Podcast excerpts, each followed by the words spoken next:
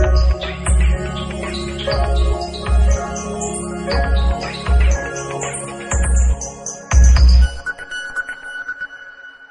築系ラジオはい、えー建築系ラジオです。えっ、と、今日はですね、えっ、と、大同工業大学の、えっ、と、私の研究室の方に、えー来ています。で、えっ、と、今日は、えっ、と、昔、えーシーラカンス、えーで、今は C&A、えーというふうに言っておりますけども C&A シーラカンスの宇野進先生をお招きして、えーいかに建築家は建築家になったか、えー宇野進はいかに建築家だったかという話をちょっといろいろお聞きしたいなというふうに思っています。でえーっと今日はえーっと大人の人たちも充実していまして、えー回します。えーっと肩書きとフルネーム。愛知淑徳大学の清水裕二です。お願いします。えっと、北海道の五十嵐淳です。よろしくお願いします。名古屋大学の生田京子ですそれでですね、えー、と聞き手の学生さんも、えー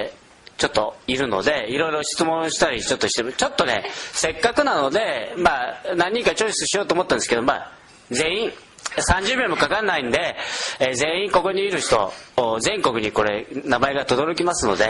えー記念に、えー、とじゃあ中谷君から。肩書きとフルネーム簡単にどんどん回して。大同工業大学3年山田県の中谷優也ですえ大同工業大学、えー山田研究室の福井です。お願いします。大同工業大学3年の、えー山田研究室で、えー笠間健一です。よろしくお願いします。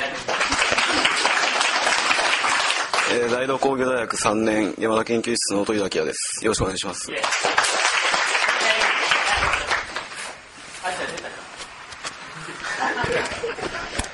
大同工業大学3年宇野研究室井出照隆です。大同工業大学 M1 宇野健磯貝祐介です。大同工業大学4年の研究室で波平さやかです。大同工業大学の研究室渋谷亮です。名古屋市立大学1年牧野かなです名古屋市立大学1年久保由里子です。名古屋市立大学1年の林遥です。名城大学1年の花井優太です。大同工業大学2年の早川貴弘です。大同工業大学2年の平塚直也です。名城大学3年の梶野博文です大同工業大学4年の宇野研究室杉山です。よろしくお願いします。大同工業大学1年生の浅野有恵です。大同工業大学 M1 宇野研究室村山久美子です。イエーイ。ということで、えっと、結構いますけど隣にフラットの子がいますけどちょっと面倒くさいので紹介しません。はいー、それでえーっとまあ今日はですね、えーシーラカンスの宇野進先生にえーまあえー、と宇野さんのことを知ってる人は分かると思うんですけど結構、えー風景がやばいです、えーインターネットで検索してください。ね、かなりやばい風景しています。で彼がですね、えー、とどういうふうに、まあ、幼少の頃からどういうふうに育って、えーどんなふうにして、まあ、建築家になったかっていうのを少し話していただいて、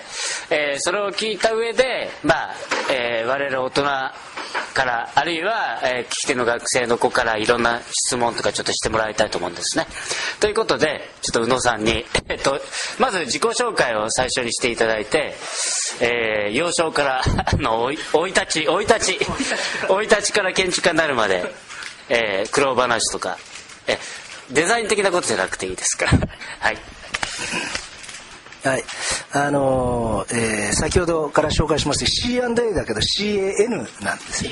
N 名古屋なので N で東京は CAT です。の、えー CAN の宇野です。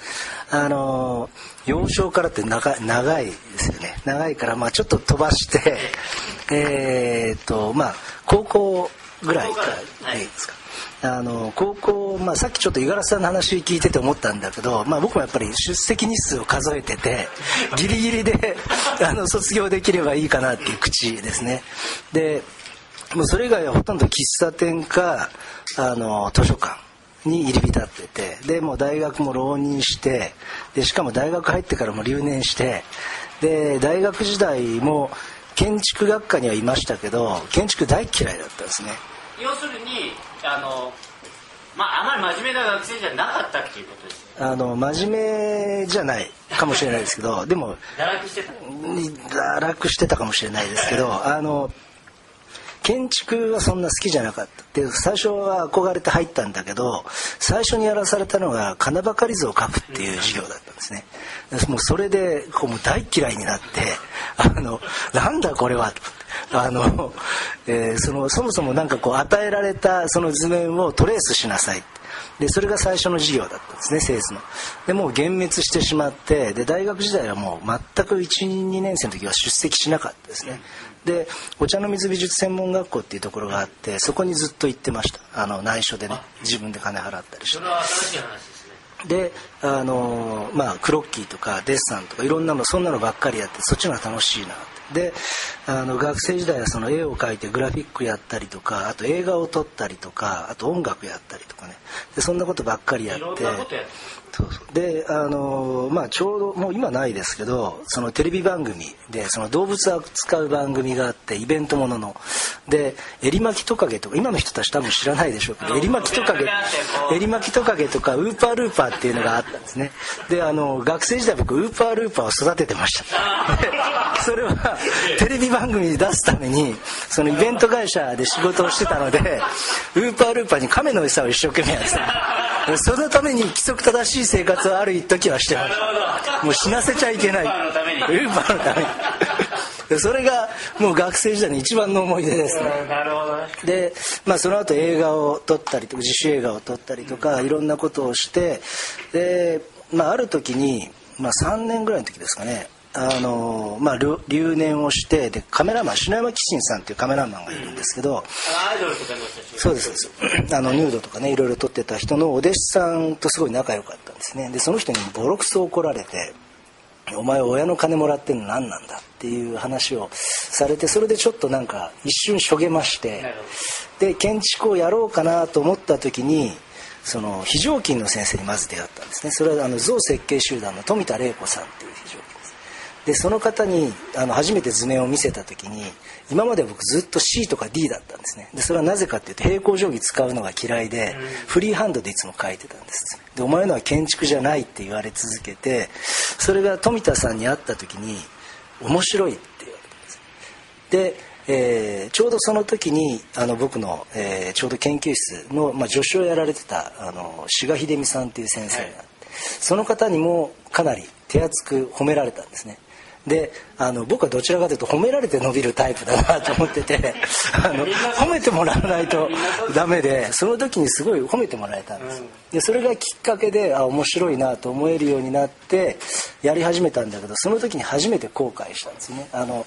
もうちょっと建築やっとけばよかったなってその出だしがつまんなかったからこう一切建築を見てなかったんだけどでその時にちょっと思ってそれから少し建築を見始めたんだけどその時に見てた建築っていうのは、まあ、ほとんど集落ですね。あの建築家の建物じゃなくて集落調査とかねでちょうどその頃原宏さんが「あの集落への旅」っていう本をあの出されててでそれを読んであ学生でもその集落調査ができるんだって思ってその自分の,、まあ、あの恩師にあたる悪井先生悪井義孝先生に、まあ、中国に調査に行きましょう。で四川省にちょうど斜面地の集落があったんですね。斜面もう急斜面に木造の住宅がこうわーっと密集して立ってる写真を見てでそれをその調査に行きたい。で自分たちアルバイトをしてそれで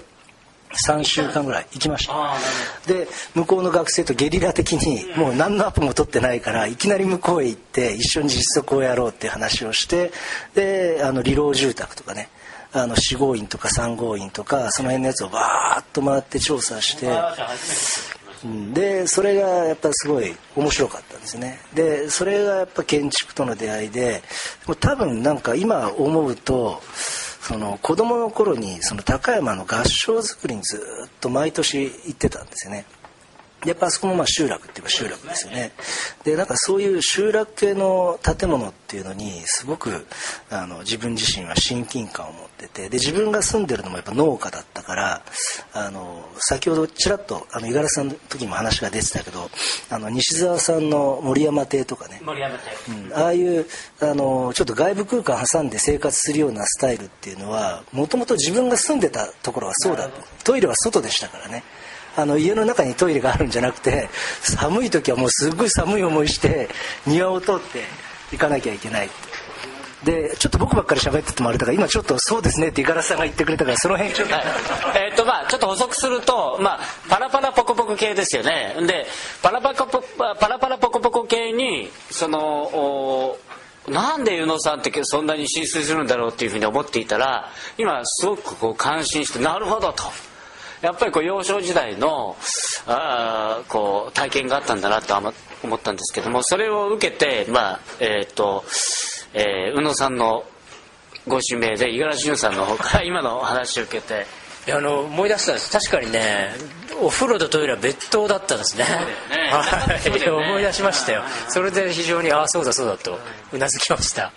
やっぱり今意外だと結構あ都会的な住み方だと思っていいたんだけど森山邸とか。なるほどと。あれは実は日本日本のい田舎のあれは生活なんだと。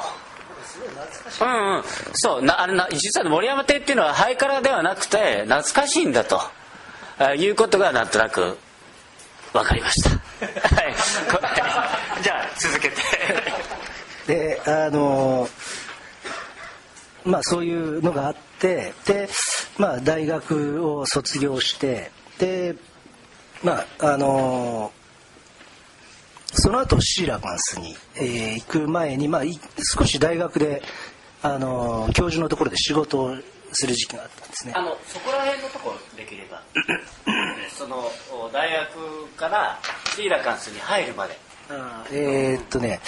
もうもうその時点でもう完全に雑草みたいな存在で あのもう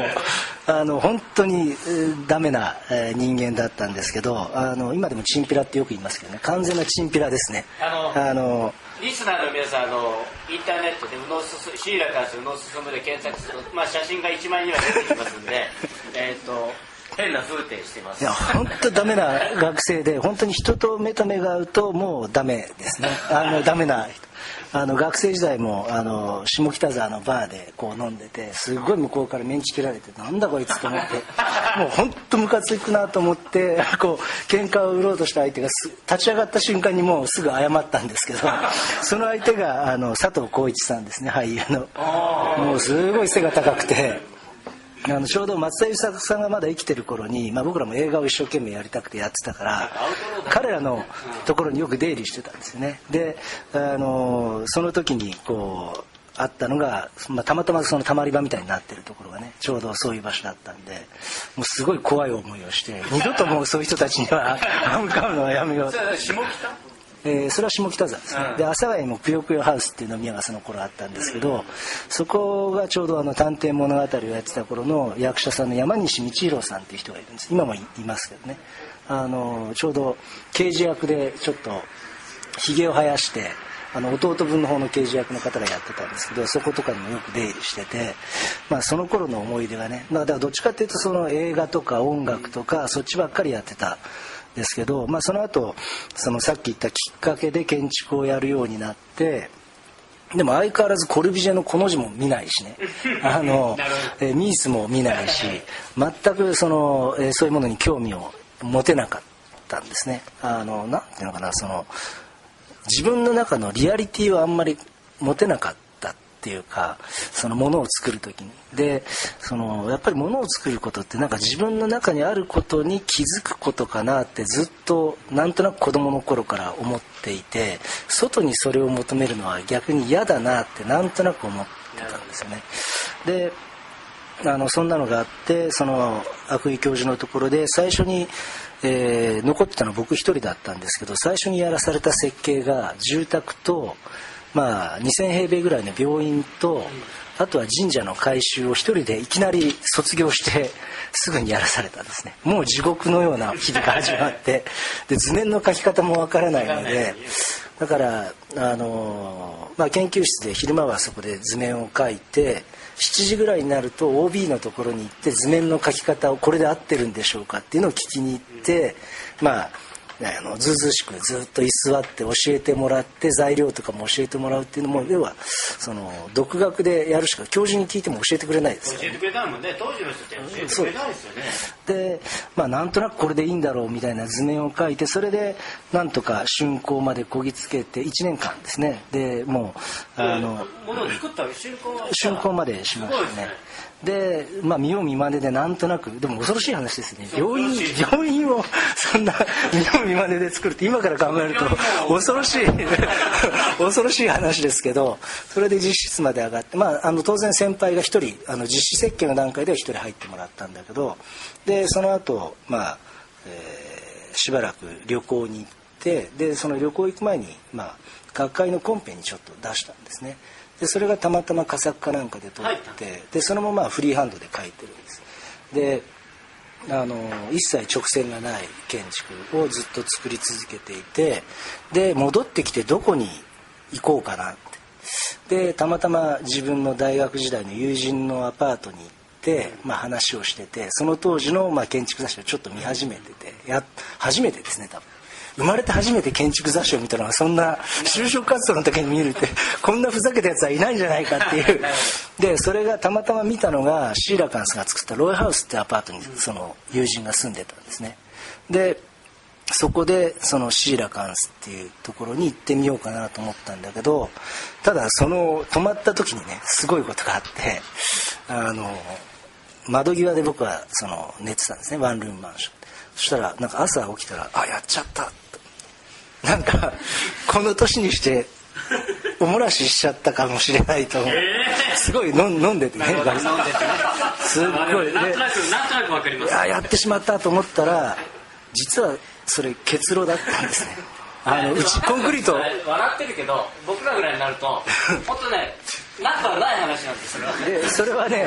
それはコンクリート打ちっぱなしの建物だったのでそれがでも学生の時ですよ。でコンクリート打ちっぱなし学生でまだそんなに年齢変わらない。でコンクリート打ちっぱなしの建物で結露がすごくてもうそのこんなこと言っちゃっていいのかな。まあいいか。あのそれで布団がぐしょぐしょになっていてで挙句になんか上からカーテンレール落ちてきて もう散々だったんだけどでもあこれいいな。ななんか知らないけどそれ逆にいいなと思って。でそれでそのシーラカンスに行ってみようって思ったのがまあその始まりですね。まあ今シーラカンスにまあシーラカンス入ってからはまあそこでいろんな仕事すされてですねあれですけどなんかその要するにたまたまいいなと思ったのが要するにシーラカンスだった。例えばそれがそれとなんか語弊があってなんですけどこれ全国配信ですよね。そうです。いやギミにギミを重ねて僕はシーラカンスを選びました。ということを。建築雑誌3冊の中から選んだ一応公式的にはあの吟味にして、うん。だから打ち合話ではたまたまと、いや でもまあそんなもんだよね。人生。でも聞いててまあ非常に、えー今ね多分あの実はさあさっきあの前回ですね五十嵐潤さんの収録もしたんですけれども五十嵐潤さんと今の宇野さんの話聞くとそのエリートいわゆるエリートとかそういう人っていうのは建築家になれないんじゃないかっていうふうに思うぐらいそういうショッキングっていうかね。やっぱ建築家になるっていうのはなんかそういうよくわかんないようなことやんないとならないんじゃないかと思うぐらい逆に僕はね説得力がちょっとあるっていうかな。そう思ったんだけど、まあ、せっかくなので今日学生の諸君とかいるので今のね宇野さんの話を聞い特に今日宇野研究室の子たちもいるので宇野研究室の子たちも初めて聞いた話とかもあると思うのね。その話を聞いて、まあ、どんなふうに思ったかっていうのをねちょっと話してほしいなというふうになんかこう聞きたいことある？磯貝君。ぽよーっとしてちゃダメだろラジオ、はい、なんか今の話を聞いてへえと思った知らなかったっていうのもあると思うんだけどはい。なんかこう感想とかそうですね。なんかちらっとや旅行に行ったっていう話を聞いたんですけど具体的にどういったところに行ってなんかそこでなんか得たものとかそういうものがあったのかなっていうふうに思いましただってそれ言ってたもん。もう言ってたよね。だから、うん、言ってたからあの言ってましたよね。うん旅行の話。なんかヨーロッゆんヨーロッパの話中国じゃなくて別の。だからそれはリスリスナーわかんないから ヨーロッパに行ったんですね宇野先生が。その話を君ら知っていてそそこにじゃなくて、うん。どこに行ってあそういう話をちらっと聞いたことあるけれども、具体的には聞いたことなないもんで、えっとヨーロッパ旅行に行ったという話を聞いてそれがどどのようにその宇野さんの人生において、えー生きているかっていうのを聞きたいということね。はいということだそうです、はい。あえー、っとですね。あのまあ何を得たかっていうと、まあ、とにかくその自分がやっぱり一番思ったのはやっぱそのああ自分は日本人だななんだなっていうのはすごい痛感しましたね。であのそれはやっぱりいろんな局面でそれを痛感するんだけどそれがその後戻ってきてからその設計をする時にねあの逆に日本人として世界を見れるようになったっていうのが一番大きい収穫その建築云々は別にして、まあ、当然そのいろんなデザインに合うとそれ自体はこうわあすごいとかね日本と全然違うなとかいろんな文化があるんだなっていうのは思うんだけど一番思ったのはやっぱ自分が日本人だなっていうのをその戻ってきてから思いました。はい、えーというまあでもそうですね。やっぱり自分が日本人だって思うことって、まあ、僕ら日本人だと思ってるんですけれども、えー、と割とねお外国に行くとああ自分は日本人なんだって本当に思うよね。でその時にやっぱ思ったのはその価値観の、えー多様性じゃないけどその自分がよりどころにしてる価値観っていうのはその世界例えば今日本だったらこれ正しいかもしれないけどじゃあそのアフリカだったらこれ正しいのかとかね。そのイラクだったらこれは正しいのかっていうことまで含めて思考できるようになったっていうのはすごい大きい収穫ですね。だからいつもそういうことをちょっと気にしながらこう設計するようにしたいなと今でも思ってます、まあ、それを今質問されてね改めてちょっと思い出して今なるほど。ということは君の質問は良かったと、ね、はいえー、でえーっとまあ時間もあれなんであと1人2人せっかく学生。でそっちの明治大の、えー、名古屋一律大学の女の子。えーっとじゃあなんか今またなんか感想でもいいしえー、1年生だからその難しいことは分かんないから感想でもいいしなんか聞き聞きたいことじゃあ彼女。その大学時代にあまり学校に行ってなかったっていう話だったんですけどその大学に行かなかったことで今なんかやっとけばよかったなとかそういうふうに逆に思うことってありますか？えーっと宇野先生はどうも大学に行ってなかったということなんだけど今思うとい言ってこれをやっとけばよかったなと思うことはないですか？あの合コンですかね。あの 僕あの大学生活がほとんどまともな生活じゃなかったから合コンってやったことないんですよ。いまだに。だから合コンはやっとくべきだったかなと思いましたけどこんなこんな答えでいいでしょうか？えーいいです、えーということでやっぱり学生時代に合コンやるべきだと、えーいうこと、えーじゃあえっとじゃあはいあ浅野さん。南さんのリクエストでちょっと質問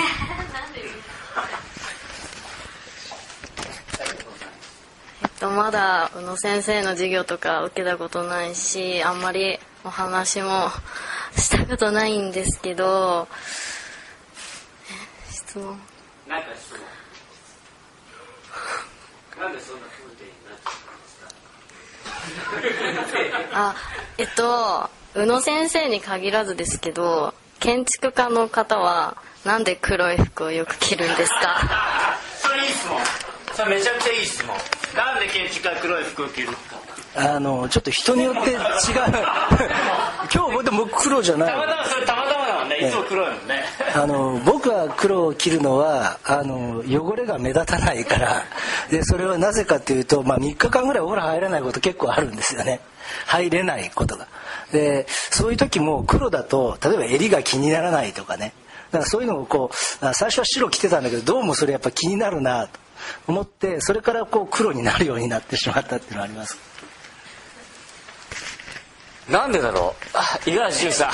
五十嵐さんも今日黒いんですけどなんで黒着るんでしょうか？まあ好きなんですね。黒がね。僕もねまあ基本的に黒なんだよね。で僕は作業着作業着って言ってるんだけどえっ、とまあ汚れても別にいいしっていうのもあるんだけどもっとみんな着てるからと。みんな黒いからと。なんかいやなんかねいやそれでいいんですかっていうか一世三宅とかも黒いとかしないよね。もっと言うと師匠もねずっと僕の師匠ももうずっと黒い服を着てたんですね。だから建築家っていうのは黒い僕はねもっと違うな。建築家って黒い服と白いシャツを着ると。っていうのがあの建築家だというふうに思っていてでもスタンドのシャツねだからそれを守ってるだけ。だからこれをこの服装ができるっていうのはプロの建築家だけができる服装なんだと。僕多分ねあのあいいですか？なんか。クソ論ね。クソ論。これいいよこれ。あの僕が中、まあ、ファッションに本当に興味を持ち始めた中学生ぐらいの時に DC ブランドブームっていうのがあああったんですね。コムサデモーズそうです。コムサデモーズ、まあ、コムデ・ギャルソンとかあと一世三宅とか幼児山本っていうのがもうものすごくこう広がった時期だったんです、黒かったんですよ。真っ黒真っ黒な服しかなかった。おしゃれイコール黒みたいなそうです。ねそういう。やっぱそうみたい。ななんかね建築家は建築家でなんかそういうの犯されてんでね。ということでよろしいでしょうか浅田さん。はい。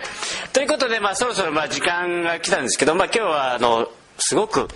おもね結構面白かったなと。生田さんどうですか今の？話を聞いて。あいやいやどうぞ先に。いや私じゃあ先に聞いていいですか？宇野さんはとっても怪しいところで飲んでる雰囲気がするんですけども。どうやって？怪しいところで飲んでるのか？あいやわかんない。どうやってその怪しいところを見つけてるのか？むしろ。これはいい質問ですよ。どうやって怪しいところ？いやあの普通に一人で僕飲みに行くからその一人で勝手に入るんです。で勝手に入ると一人で飲んでるとお店の人がこうそこでまあなんかこう仲間に入れてくれる。っていうでそのうちあのだんだんそういうものがど徐々に広がっていくっていうだけでなんか、うん、飛び込みですね。あの補もう。足していいですか？あの今聞いてるあのリスナーの諸君が同じように真似したらダメだと思ってて。それはね宇野さんが風景がおかしいから なんか飲みに行ってると店の人も話しかけざるを得ないから話しかけて仲良くなれる。普通の人が言ってダメだよ。それはね、えーなんかやっぱりね風景が変わってるからそれができることだということだと思います。で五十嵐潤さんの方からじゃあ最後に、えー、と五十嵐潤さんの方から何か聞きたいことはいあのシーラカンスに入ろうと思って行った時なんか面接は小島さんとかにされたんですか？全員にされました。ああそうなんですかえっ、とシーラカンスの面接は？あの全員？ですね。で全員にポートフォリオを見せて説明をしてその時の、まあ、全員っていうのは誰と誰と誰あのまあ創設当時の8名ですよね、あの伊藤康之さんなんかも。もういましたね。もうちょっとあんまりよく覚えてない。けどは8名確か全員いたと思いますけど。全員揃ってますね。だからその当時はもうあの完全合議制だったので多分スタッフとの面接も全員でっていうのを守ってたと思うんですよね。ただ年齢的にはそんなに離れてるわけではないので、まあ、そんなにこう面接面接した感じじゃなくて要はお前は一体何をやってきたんだみたいな感じのこう、えー、和気あいあいとした形でまあそんな感じですよね。でもいいいい話ですよね。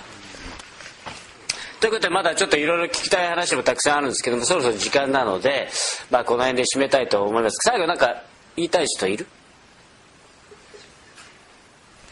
清水先生。言いたいこと？いやあのーちょっと今日は宇野さんの人生のディテールをちょっと知ることができ知らなかったこと知ありますね。ありますね、あのなんかお茶の水の専門学校そうそうそうそうそう、あのーいい話聞けた、うん。ありがとうございました。ということでよろしいですか、えーということで、えーいい締めが入ったところで、えー、と今日の収録を、まあまあ、皆さんぜひ聞いてくださいね。この配信されますのでね。はい、えーということで、えーじゃあ終わります。じゃあ皆さんお疲れ様でした。